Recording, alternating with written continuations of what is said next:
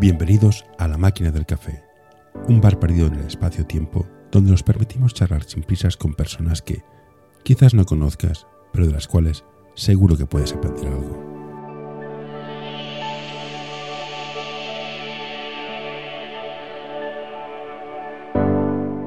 Hoy se sienta con nosotros Pau Ferragut. Lo que decías, eh, es diferente un club de un club de élite que un club más de barrio, por muy poco de barrio que sea un, un Horta, un, un Sese, un Jack Sands, un Cornellà.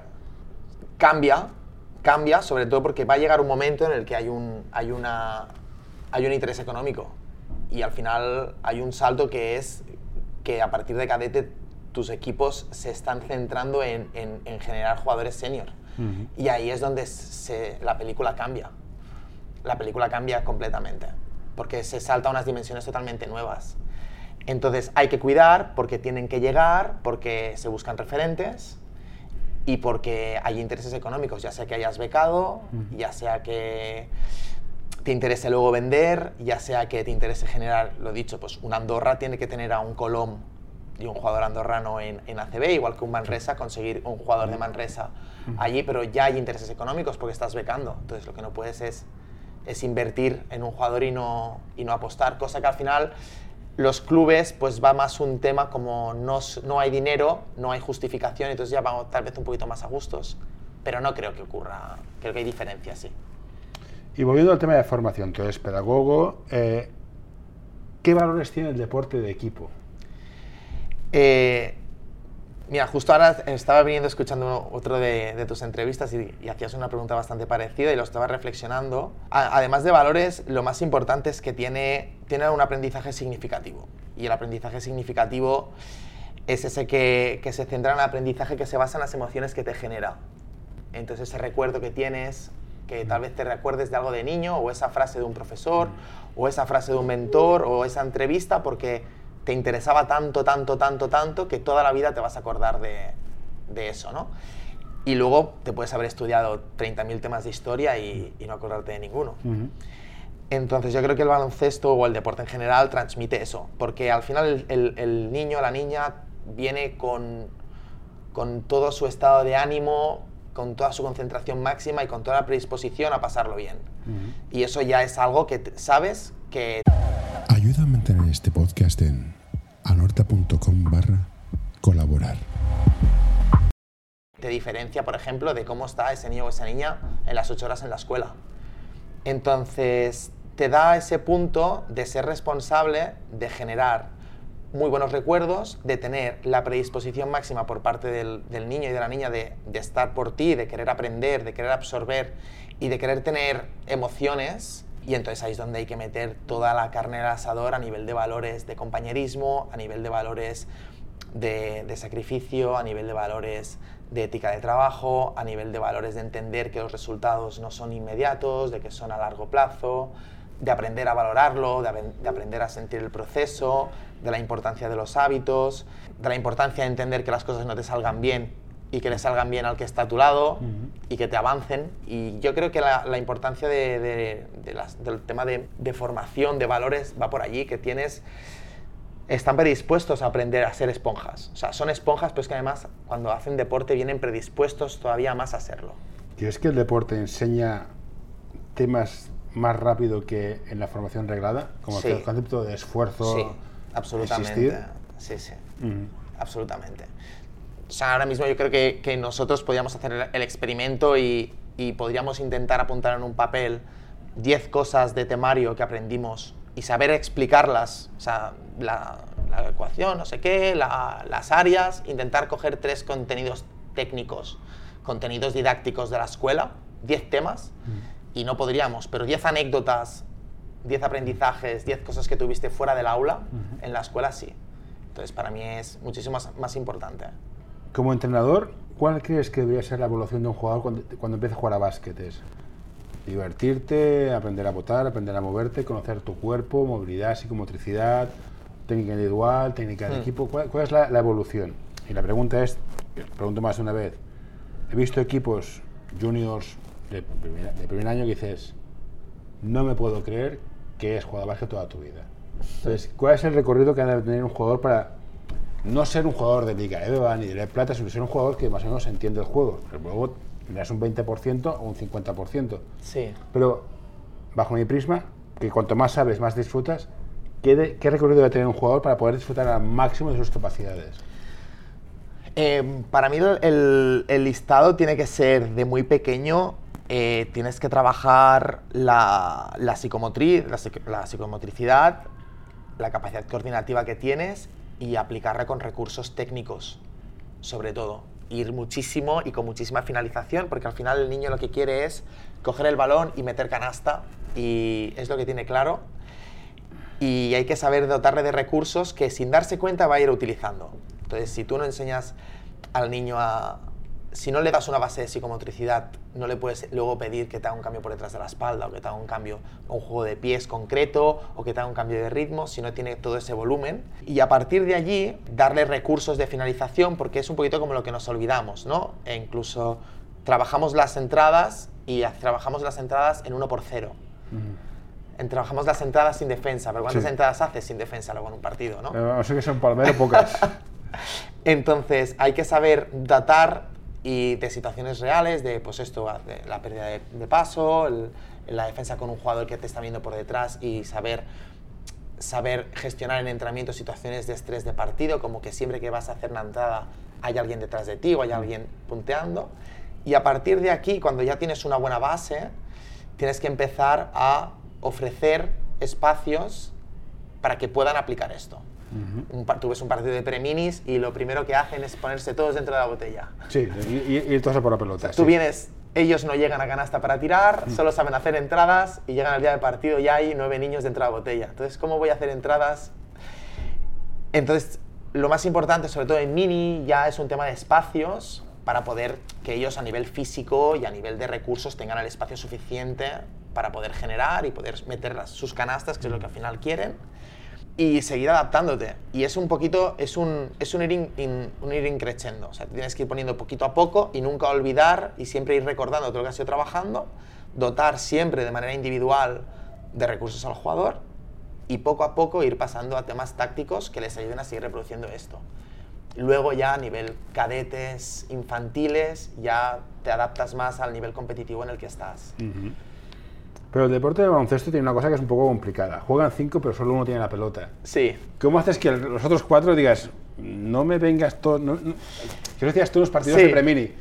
Sí, tengo yo la pelota. Sí, me caéis bien, pero no vengáis todos a mí. ¿Cómo empiezas a Sí, enseñar el tema es, del spacing? Es, es- es que esta es la parte más difícil de, de- Yo creo que es la parte más complicada de- del baloncesto, la de entender que, que se tiene que estar generando siempre cositas, tienes que estar generando espacios, tienes que estar generando líneas de pase y que el jugador con balón también está generando para otro. Es decir, yo voy a atacarte por la derecha, pero te voy a atacar por la derecha y sé que hay un defensor y sé que si ese defensor va a venir, la tengo que pasar antes para hacer esa puerta atrás o que es lo que siempre acaba pasando, ¿no? Que uno tiene el balón, los otros mira y cuando la quiere pasar nadie se mueve, ¿no? Sí.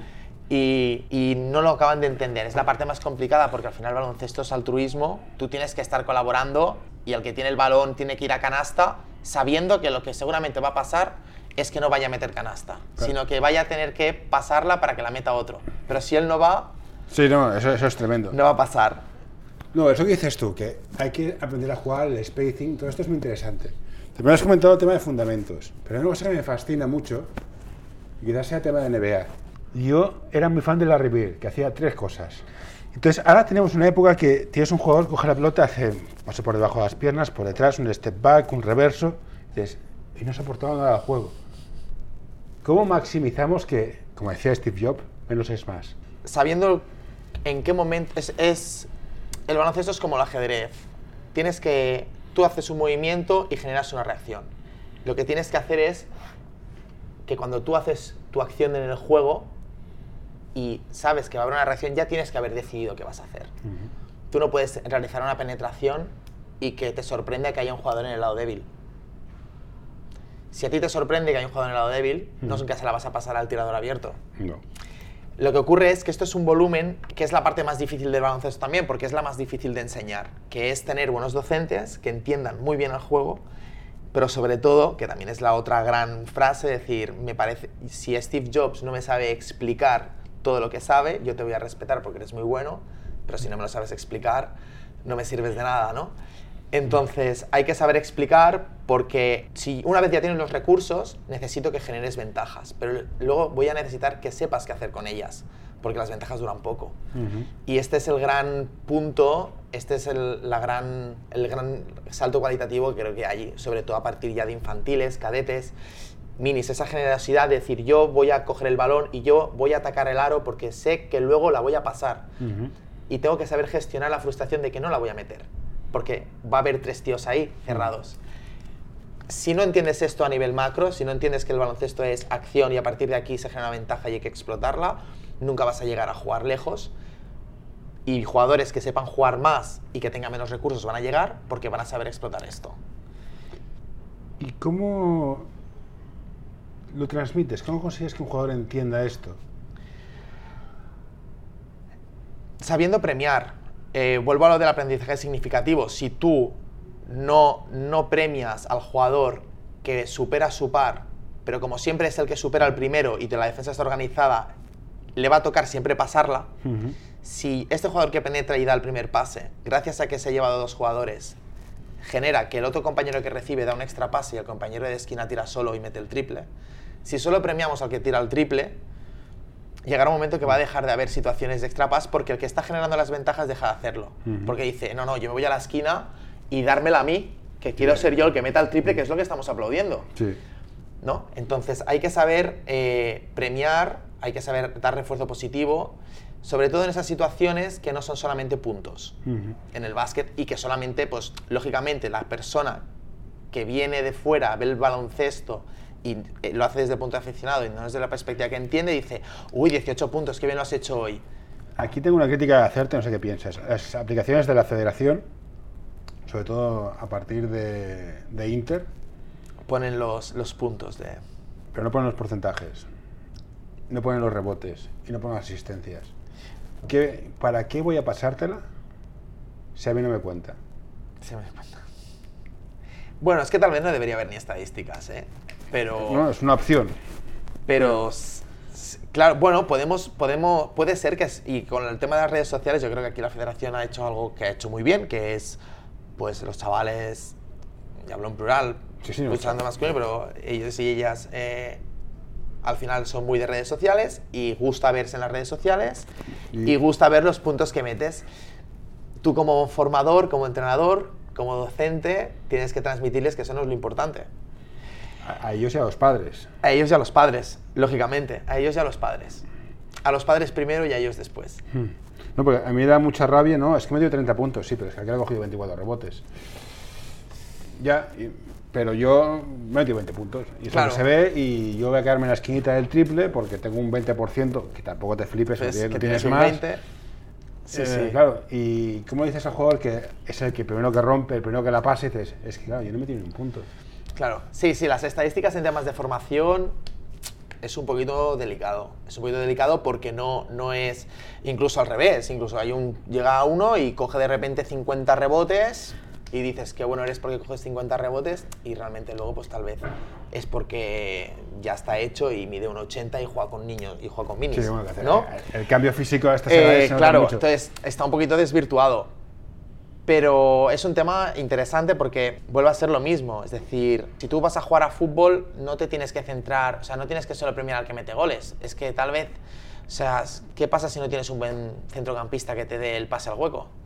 Es un poquito saber entender la importancia de, de los cinco, lo que decías antes, ¿no? Si no hay movimiento, si uno se queda con el balón y los otros están quietos, es que tal vez si el de tu derecha que no tiene balón no corta y te genera un espacio, tú nunca vas a poder hacer No. los dos puntos porque nunca vas a tener espacio Y para... peor, dices, voy a, voy a romper, voy a entrar y te cortan y dices, ¿qué, qué claro, haces? entonces este es el mensaje que tienes que hacer entender cuando son niños y lo único que quieren es meter canasta porque llevas muchos años promoviendo que lo importante es meter canasta porque es lo que tienen que hacer. Luego tienes que deconstruir este aprendizaje y enseñarles de que ahora ya se tiene que hacer todo desde una perspectiva mucho más altruista, generosa y que tal vez tu puerta atrás, sabiendo que no te la van a pasar, va a generar que tu compañero que tiene el balón va a meter canasta.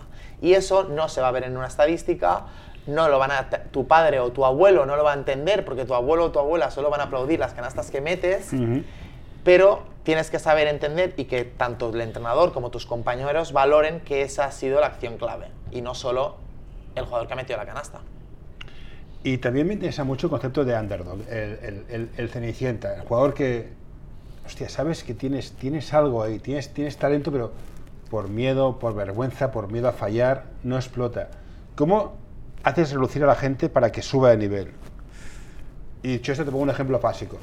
En un equipo de básquet tienes el tío que es bueno, te mete a los 30 puntos y se va, porque lo ha fichado quien sea. Oh, ¿qué haremos? ¿Qué haremos? ¿Qué haremos? Y un juego que estaba ahí, que parecía que no, ha tapado, rompe. ¿Cómo sacas esto antes de que pase el que se vaya alguien? Mm. Hay, a nivel de por arriba, entendiendo el ejemplo que pones de el más bueno se va y ahora estamos esperando que el segundo menos bueno. Eh, esto al final es un proceso natural. Por arriba es un proceso natural, es un tema de ambición del jugador y es un tema de oportunidades. Al final, si un jugador que tiene 20 tiros por partido se va y 20 tiros a repartir, y luego los jugadores, el juego de manera natural se acaba canalizando por sí solo. Entonces, y sobre todo en categorías de formación, porque al final el que es más rápido y fuerte va a subir siempre el balón. Y el que no está capacitado, que físicamente no confía en él porque le cuesta más, porque no va a superar siempre a su par de manera fácil, como no quiere perder el balón, ya busca a ese jugador que físicamente está mejor para que suba el balón, porque eso va a hacer que como equipo ataquemos más veces y perdamos menos balones. Hay un proceso natural allí. Entonces, por arriba es un proceso muy natural. Y es un tema que hay que dejar hacer y que lo único que tienes que hacer como entrenador es ofrecer el espacio, quitar el miedo al error. Es decir, aquí había alguien que antes tiraba 20 tiros y si los fallaba se reboteaba a sí mismo y los volvía a tirar hasta meterlas. Y ahora lo que tenemos que entender es que hay un espacio de que vosotros de manera natural tenéis que coger y no, no buscamos al siguiente jugador que meta 20 tiros por partido, pero sí que necesitamos dos, tres que salgan. Dos, tres que compartáis más el balón según lo que ocurra, ¿no? Eh, yo creo que realmente con el tema del underdog es más un tema que viene sobre todo con los de abajo. Es decir, tienes que saber eh, generar mm, zonas de confort para todos los jugadores que hay dentro de un equipo y a la vez saber apretarlos cada uno a su nivel para que constantemente estén saliendo de su zona de confort. Es decir, el número 12 de tu rotación tiene que estar cómodo siendo el número 12 y a la vez tiene que tener la progresión para ser el 11, el 10, el 9. Esto es muy importante y no sabes cuánto. Hay muchos jugadores que los ves jugar y dices, no sé si es bueno o malo, porque no intentas nada. Y no intentan nada porque tienen miedo. Miedo si tiro y si fallo, ¿qué dirán? Miedo si hago pasos. Hostia, romper el miedo, dar ese, ese espacio de confianza, en plan, me da igual que falles, estamos en mini, es la época.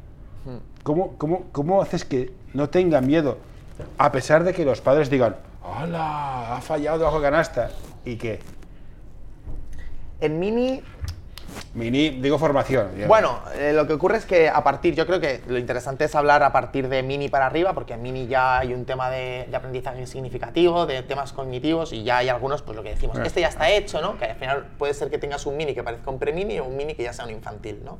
Yo creo que aquí es saber, y al final son más listos de lo que parecen a estas edades, son muchísimo más listos y más listas, y hay que ser honestos con ellos, y hay que saber decirle, tú aprieta, y no tengas miedo al fallo y luego ser honesto, es decir, no puede fallar una entrada y verte en la banda gesticular.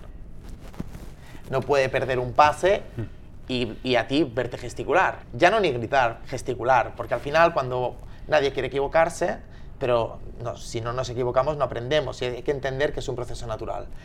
Entonces hay que ser permisivo con eso y saber transmitir que ese no es el problema, que se va a equivocar, que es un proceso natural, que se equivoque y que siga trabajando. Y a partir de aquí cada uno saber ir dando pinceladas de qué es lo que les quieres transmitir, de qué es lo que tienen que hacer, porque cada uno tiene su propio, su propio proceso en el que tienes que saber andar antes de correr. Y cada uno va a aprender a andar y va a aprender a correr a diferente nivel. Y puede ser que con uno tengas que trabajar eh, los 100 metros lisos y el otro tienes que estar trabajando eh, crawl de montaña. Y tienes que saber llevar todo esto de manera paralela y saber gestionarlo Antes de avanzar, ¿qué es el aprendizaje significativo? Que lo has dicho dos veces y como yo no tengo ni idea de lo que es. es, cuando comentamos aprendizaje significativo, es el que se basa en, en las emociones que te generan un aprendizaje. Ujú.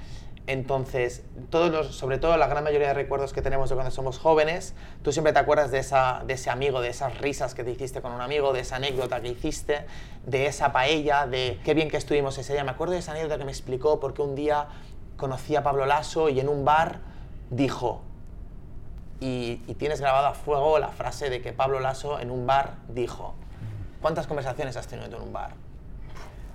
Unos cuantos. y no te acuerdas de ninguna.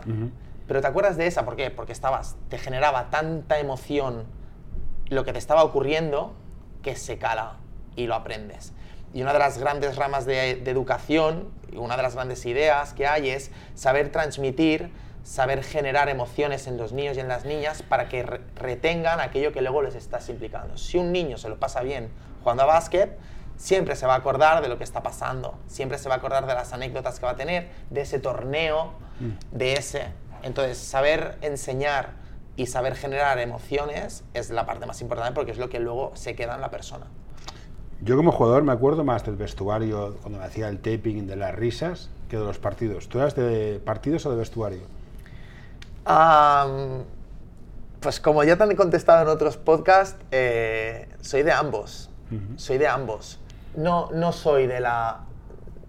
Lo, lo separo bastante, pero no soy de la risa... O sea, soy muy de vestuario, pero la sensación competitiva de un partido importante, de un partido de nivel, de un partido... Esto no lo cambiaría por nada. Esto no lo cambiaría por nada. Correcto. Sí que es verdad que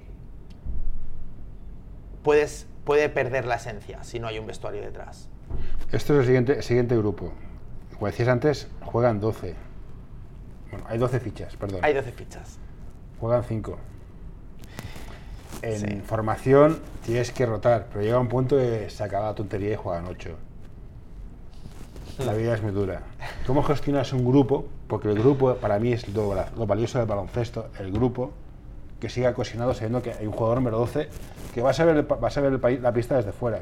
Bueno, ¿cómo, cómo, ¿qué le dijiste al jugador número 12 cuando lo fichaste? Bueno, yo, yo no he estado a este nivel. Yo, he jugado- yo jugué con este chico que has conocido antes. O sea, nuestro, nuestro, grupo, nuestro grito de grupo era un 2-3 custellada. Eso dice el nivel. Eso dice el nivel. Yo, Yo juego, creo- con, yo juego con amigos siempre, con lo cual. Bueno, pero hay que, pero esto también se le quita mucho valor cuando se dice se juega con. Hoy quiero recomendarte este podcast. Psych and Roll, un podcast sobre psicología y deporte en el que tratarán diversas temáticas relacionadas con ambas disciplinas. Un programa creado para aportar realidad y necesidad en torno a la psicología, además de facilitar un espacio donde la comunicación sobre ciertos temas esté libre de tabús, estigmas y etiquetas. Hoy quiero recomendarte este podcast. El alma del juego by Soul Basketball, el podcast en el que charlaremos con personajes del mundo del básquet con diversidad de carreras, funciones y experiencias para que nos acerquen al alma de nuestro deporte, el baloncesto.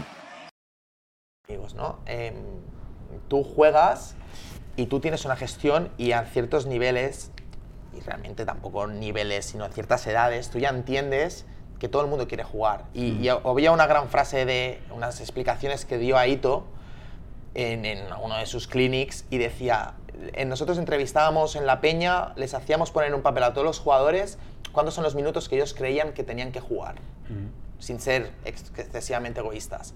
Y nos salía para jugar tres partidos. Y esto lo explicaba en los clinics que hacían la Euroliga y decías, claro, tienes que entender, que, porque justo le hicieron esta pregunta. Entonces, yo creo que es más un tema de, de como equipo, saber gestionar roles y saber hacer que, sobre todo ya con adultos, con adolescentes, cuando ya se acabaron los minutajes mínimos, es lo que decíamos antes, saber dar el rol adecuado a cada persona y que se sienta identificado con ese rol, que no le suponga un reto demasiado grande, sino un reto aceptable a su nivel y que tenga margen y que tú seas honesto como entrenador y le sepas ofrecer un margen y un camino de mejora. O sea, tú vas a tener un jugador número 12. Lo que no puede ser es que tu jugador número 12 sea titular en cualquier otro equipo. No puede ser. Sí, es complicado. Porque no, no es justo. Y ahora no queremos hablar de ACBs ni de No, y tal. Sino es que se- el tú Barcelona haces paga, el- todo el claro, punto. paga, ¿no? Eh, y que es otro tema, porque al final siempre tienes que estar compitiendo y tal, ¿no? Pero tú haces aquí un junior nivel A en Barcelona, y tú, tú jugador número 12, lógicamente en, no tiene que estar cero minutos en pista, pero tienes que tener la persona ideal para que quiera asumir ese rol. Y luego, si sale de ese rol, si sabe asumirlo y sabe romper y salir de esa zona de confort, darle un rol más importante. Pero no, el, puedes... el, jugador quiere jugar, está, claro. está claramente. Otra cosa es que acepte jugar siendo el número 12 en preferente o en Inter, y que es titular en. Claro. Esto, por ejemplo, claro, pasa mucho en preferentes, en junior preferente, esto pasa muchísimo, y es que el simple hecho de poder disfrutar del año de junior preferente permite que muchos jugadores se adapten al rol de décimo, onceavo, doceavo mm. jugador. Ahora bien, yo he presenciado doceavos jugadores ser los jugadores que te hacen entrar en un campeonato de España con cero tiros de campo, pero defendiendo al base rival, llorando por la pista porque no hay más. Y ese es el rol. Es que tú mm. puedes entrar y decirle, mira, vas a venir a competir en junior preferente y puede ser que no sepas dar más de tres veces con la izquierda ni puedas jugar un bloqueo directo en todo el año. Pero vas a defender a los cinco bases del grupo, y te vas a ir a la esquina y las vas a meter. Entonces, mete el triple de la esquina cuando te llegue, no dudes en tirarlo, es decir, mm. no temas a fallar, tíralo y luego muere allí. Porque nos vas a dar esa defensa que tal vez no, es, no tengamos, no haya nadie más preparado que tú para hacerlo, ¿no? Y es eso, es eso. yo creo que la, clave es eh, saber hacer que la gente se identifique con sus roles y con el equipo. Una de las cosas que me insistían para que te entrevistara es el respeto que te tienen. ¿Cómo se siente? ¿Lo notas? ¿O es en plan, qué me estás contando? Bueno, lo notas, lo notas mm, porque al final te acaban comentando, ¿no? Pero tampoco te lo tomas esto como... al final esto es un cumplido. Y no, no vas, no vas por, por allí diciendo, a mí se me tiene respeto, no. Sí que es verdad que, que sientes un poquito, pues, que, que, llega un momento que te puedes convertir en, en una voz autorizada o que, que la persona que te está escuchando cree lo que dices, entonces ya no puedes decir ninguna tontería. ¿Cómo se lleva esto? Ser una figura de plan, ostras, soy. Vale, no, es, no, eres, no eres Michael Jordan, pero aquí, en este entorno, eres, eres alguien Sí, y nos pasa mucho. Tienes una responsabilidad, claro, la quieras o no. Y relacionando con lo que decíamos antes, qué importante es asesorar a un padre y a una madre que tienen a un niño o una niña de 12 años y ese niño y esa niña de 12 años empieza el lunes pensando en el sábado, porque tengo partido de no sé qué. Y las gestiones y las emociones que, que tiene este niño o esta niña las gestionas tú como entrenador tres días a la semana. No las gestiona el, o sea, el, no las gestiona el tutor o tutora del cole. Mm, sí, sí, el entrenador es, es, la, un rol muy importante. Hay que, bueno, mm, por eso también tantos, tantos, tantos, tantos buenos entrenadores son profesores de profesión o, o son temas educativos o son... Bueno, lo, gestionas pues igual, volviendo el respeto. Una persona que te escucha y te respeta, lo mínimo que le tienes que dar es el mismo, la misma atención y el mismo respeto en todo lo que le digas. Y no te lo puedes tomar a la ligera. ¿Qué le dirías a los padres que dices, ostras, tengo un hijo, tiene 5 años, ¿a qué lo apunto? ¿Por qué le dirías, ven al baloncesto? Vas a ver tú qué risas, que como padre ya te has quedado sin fin de semana. Bueno, yo, a ver, aquí me voy a, me voy a disparar en el pie. Yo he dicho a niños de Horta, digo, este niño se tiene que ir a jugar a rugby. y después de tres años me he encontrado al padre por la calle y me ha dicho, qué bien que me dijeras que teníamos que ir a jugar a rugby porque es tan feliz jugando a rugby. Pues decías... Te cambio la pregunta, ¿qué haces para que un padre diga, voy a hacer que mi hijo haga deporte? Creo que el deporte es fundamental y deporte de equipo. Sí, yo creo que el, el baloncesto siempre lo promuevo porque al final la manera de, te puede dar muchísimas cosas y creo que, es, un, es, un, deporte muy noble y es un deporte que tiene ese punto intermedio, y ahora que no, no, sin meterme en polémicas, que está muy fuera de ese cierto juliganismo que te puede llevar el fútbol, o sea, te evitas mm, bastantes cosas por aquí pero a la vez mantiene esa parte competitiva, pues de que al final es el segundo deporte más practicado aquí y, tiene cierto nivel y tiene, cierto caché, pero hay, una, hay un entramado de torneos, dinámicas, eh, trovadas, eh, que, que, va a generar un aprendizaje y un nivel de interrelación con otras personas y un nivel de contactos tan grande y tan sano que es baloncesto es siempre opción número uno. Pero como deporte, ¿Recomendarías que un niño pequeño haga deporte de equipo? Sí, siempre. Por todos los valores que hemos comentado antes. Siempre. De hecho, hay ciertas familias que compaginan con deportes individuales y me parece muy bien, pero priorizar, siempre hay que priorizar el, de, el deporte de equipo. Y a la hora de cuando estás, entras en el Horta, imagínate entras en el Horta, Sí. tienes- pillas una generación buena, ostras, a uno en todas las categorías, llegas a infantil, infantil el primer año, lo petas. Si eso llegas a infantil el primer año, ya estás en, en, en, en mini de A1 ya están 24 equipos revoloteando. ¿Cómo ves esto que vengan clubs, creo de estos son los padres, a picarte jugadores, para, ir, para irse a jugar a A1? Y dices, ya estamos en A1, ¿para qué te vas? Bueno, lo primero que tienes que hacer es no mentir y normalizar. Esto, esta situación a nosotros, a mí particularmente me ha pasado y es un poquito lo que hemos hablado antes, que yo lo he vivido como jugador. Entonces, sí que es verdad que en, un contexto muy distinto, porque al final, al jugar en Lleida y ir a la PDP, pues es, es un- es una tendencia natural que todo el mundo, los que son buenos o los que estamos en la PDP y acabamos en la selección, acabemos jugando en el Lleida. Porque al final quieres competir en preferente por, por un tema de, de inercia, ¿no? Sí que es verdad que Barcelona es, es un entorno totalmente distinto porque al final aquí giras, un- giras la calle de la derecha y hay una escuela con 250 niños y seguro que 5 se les va a dar muy bien el básquet si les enseñas bien. Sí, sí. Entonces, a- respecto al que te llamen, es un tema de normalizar.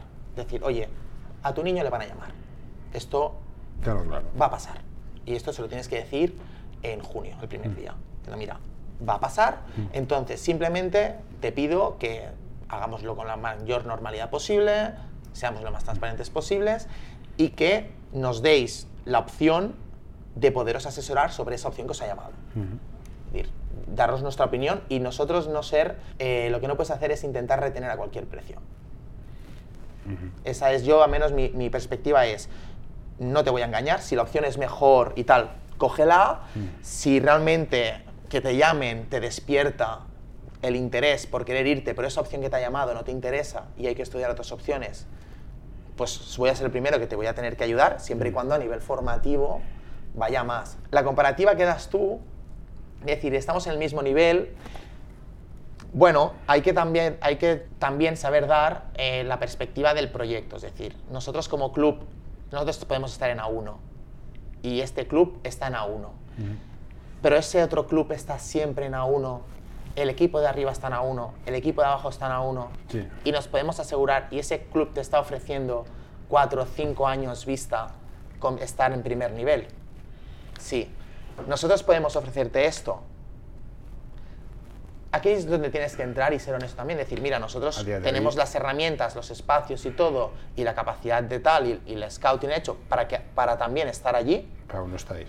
entonces vamos con eso, o decir, oye, no, no estamos en esta situación, pero vamos a seguir y, y nosotros nuestra línea es esta, entonces hay que ser muy transparente y muy claro porque nunca sabes lo que luego va a pasar. Porque, sobre todo con los preferentes, porque luego esto pasa mucho, te vas a un preferente, te han dicho que sí, pero luego resulta que tienes que jugar unas fases. Sí, eso es otro. Vas a las fases, sale la bola, eh, To- te to- toca quien te toca, no pasas las fases y te toca jugar contra el mismo. Y dices, hombre, pues para haberme ido con vosotros me hubiera quedado aquí. Porque yo he sacrificado cosas, me he ido, ¿no? Entonces yo creo que es esto, normalizar que te van a llamar y que no sea como un, ahí hablando mal, ¿eh? Pero que no sea un, si te llaman y no me lo dices, no me, no me pongan los cuernos, ¿sabes? Que hay veces que se, trans- se gestiona mal. Yo no se Y- gestiona mal, sí, sí, seguro. y yo creo que es al revés. Desde el primer momento decir, oye, te van a llamar, no pasa nada, comentémoslo, a ver qué opciones tienes y valoremos si realmente son mejores o no lo son. Y al revés, dices, tienes, 10 tienes 12 jugadores y sabes que hay uno o dos que Que no. no, no llegas, no llegas. ¿Qué haces? Dices, oye, mira, búscate otro equipo porque o te lo buscas tú o te voy a echar yo. ¿Cómo lo comunicas? Ya desde el principio, al final, el último día. Mm, no tienes que comunicarlo el último día. Yo creo que sobre todo cuando, cuando lo que no puedes ser es, es hipócrita contigo mismo. Es decir, te la tienes que jugar en cierta manera. Si el caso que pones es muy claro, es decir, yo tengo un, un niño que se me descuelga mucho por detrás, ya también te vas a encontrar que la familia te va a decir, no, si ya estamos viendo otras opciones porque estamos viendo que es muy evidente. Entonces es un tema también de un proceso natural, porque también hay, hay situaciones en las que el propio jugador ya ve que eso, que el grupo se está desmarcando muchísimo, y entonces ese, ya él lo está pasando mal. O sea, tú no estás siendo el más malo del equipo y que te llevan 10 años luz y lo estás pasando bien. Es decir, Sí, sí. lo estás pasando mal. Entonces ya puede ser decir, oye, vamos a buscar otra opción y te vamos a ayudar a buscar otra opción. O puede ser que tengas que tomar una decisión muy dura y tener que cortar. Decir, oye, podrías estar, pero vamos a tomar la decisión de que no estés por lo que sea. Entonces aquí yo creo que lo honesto es eh, transmitirlo con el margen de tiempo suficiente para que este jugador pueda buscarse una alternativa. Lo que no puedes hacer es esperarte hasta el último día a ver si encuentras algo Sí, porque- mejor y el último día decirle, oye, vete y, y que te quedes con el, con No, el porque culo a veces pasa que en junio, en febrero, marzo, mayo, hay una especie de festival de gente probando en todos sitios que es un cachondeo, en plan. Sí, Dejemos sí, ya, es, en es plan- difícil de gestionar. Sí, sí, no, no, no, no es nada fácil, ¿eh? yo he pasado por cortes, ¿eh? o sea, personalmente, y fastidia un poco. Siguiendo esta línea de los cortes, para evitar esto, ¿es partidario de tener más de un equipo por año? O si hay, hay, si no hay, no hay. Porque a veces tengo, De- tengo 15 jugadores, es que no puedo hacer dos. Lo ideal sería tener un equipo por generación. Sí, sí, eso es lo ideal, pero entonces, Lo ideal. El nivel- Eh, bueno, el, el- el yo, ahora bajo mi punto de vista, mi, mi proyecto ideal serían un equipo por generación con 11 jugadores. Que esto nos volvemos a ir al tema del 12, de lo importante que es. Eh, sobre todo si tienes las capacidades y el volumen de niños para hacerlo. Esto, por ejemplo, los eh, clubes preferentes o los clubes interterritoriales, que tienen una cierta rama, yo creo que debería ser así. Tú haces 10 fichas desde el- lo antes posible, tú tienes que poner 10 fichas de la misma generación y la 11 y la 12 son niños de un año menos que vienen a ayudar. hostia, eso- yo, sí- yo firmo- yo soy más de 11 más uno, más uno. O 11 más 1, porque si hay un lesionado sigues teniendo grupos de 10 y tú vas con 11 más 1. Mal. El problema del 1, de ese doceavo, que siempre puede ser un problema a nivel de gestión, pero que al final es un niño que viene, que tiene el talento, pero vez no tenga las condiciones físicas y que tiene su otro partido en el que va a jugar. Sí. Y de esa manera es la, la- la- la estructura ideal de, de- a nivel de, de club. Para mí, 11 jugadores más un doceavo que está en doble dinámica siempre. Yo soy más tener tres equipos por categoría, el, el A, el B y el C, que es en plan, Hostia, podría ser... Si puedes claro, tener A, B y C de todas las Sí, categorías, sí, no, pero es, es- es pedir deberíamos tener una ciudad deportiva cada No, sí, bueno, que esta es tener otra. una ciudad Tú- deportiva cada club. Tú has ¿no? jugado en Lleida, yo cuando vamos, vamos fuera a jugar dices, ostras, se han, se han matado las cabras. Tiene tienes un pabellón que te de- mueres. sí. Y aquí estamos de- En patios de mendigando- cole, sí. Mendigando y dices lo que sea, pero bueno. Sí, sí, sí. Claro, tener A, B y C, hostia, eso ya sería idílico. Sí, no, pero, es lo ideal, pero al final faltan, fal- faltan niños, hay muchos clubs, faltan pistas. pero intentando tener un equilibrio, eh, un equipo por, por- por generación, con espacio para que haya interrelaciones entre las, entre las diferentes generaciones. Entonces ya mi pregunta, ya voy- voy- vamos, a- vamos cerrando. Yo jugaba de pivot. Cuando conozco a un tío me dice, no, yo soy alero tirador, me dan ganas de partirle las piernas. Porque no, a tirar también sé jugar yo. Sí. Pero mételas. Sí, exactamente. El pivot ha desaparecido. Yo soy la generación de Karim, Aojuwon, Shaquille. Y ahora los pivots, quitando el Davis. ¿Qué pasa con los pivots? Ahora ahora es en plan, no, es, son- jugamos Thermomix, todos hacen de todo. Bueno, esto lo que ocurre es que al final siempre nos fijamos un poquito como, como en la punta del iceberg, ¿no? Y como que cogemos de referente lo que ocurre a nivel profesional, pero yo creo que la figura del... La figura del pivot ha evolucionado muchísimo, pero al final lo que tienes que hacer es adaptarte al perfil de jugador, que también el propio jugador se diseña a sí mismo, y saber adaptar el juego a él. A día de hoy puedes irte a un Primera Catalana, a un Copa o a un EVA y un tío jugando de espaldas, siendo el 5 de toda la vida, Poco destrozarte. Yo los Puede- he visto cinco cinco duros, he visto dos este año, ¿eh? Este año, pero es que hace 5 te destrozaban. Sí, sí, Y te no. encontrabas esa mole de... Entonces, al final también es un poquito el criterio y, y cómo estructuras el equipo. Si tú mm, tienes un equipo que no está diseñado a nivel de jugar y de perfiles de jugadores para poder jugar con un 5 determinante, dominante y cubrir sus carencias Es que no hay y tanto saber también. explotar sus virtudes, Es que cinco desaparecen. tampoco hay tanto. Hay, mucho Claro. más, hay más treses y doses de corre tira que cinco, cinco Claro. Ahora todos son 3 doses y 4 super atléticos Sí. Y porque hay mucho 5, también hay mucha gente que me dice, yo era un super 5, o yo jugaba de 5-5 y, y, y mides 1,95. Bueno, hace, que- hace 20 años sí. Claro, claro, En- claro. Es que ahora te en- vas En Copa a... sí. Claro, y ahora te vas a, a eso y, y la gente también como que se adapta, se adapta. Tú tienes, también es lo que decíamos antes, ¿no? Que hemos hablado. Tú ahora tienes a un chico de, de 1,95 y, y la tendencia formativa es entender de que va a tener que jugar de cara. Si lo quieres afrontar a nivel de, de su formación. Sí, o sea, sí. Es que tienes que jugar de cara. Sí, sí, no hay más tía. Y si luego ganas 25 kilos, pues ya tienes a jugar de espaldas, pero Sí. te lo sabrás hacer. Entonces, es un poquito la parte de descajonar. Pero sí, se está. A nivel de profesional, se está perdiendo. A nivel amateur, yo creo que la evolución de- del ser humano como. y de alimentación y de hábitos y todo genera un perfil que, que hace que el 5-5 desaparezca. Y nos vayamos a super 4 por entendernos. Sí, no, eh, ah, el anteto, si es un 4 que dices da miedo. Sí, pero bueno, también te vas a ver cualquier equipo de EVA ahora y te, te ves el 3 alto y dices, es que este era nuestro 5.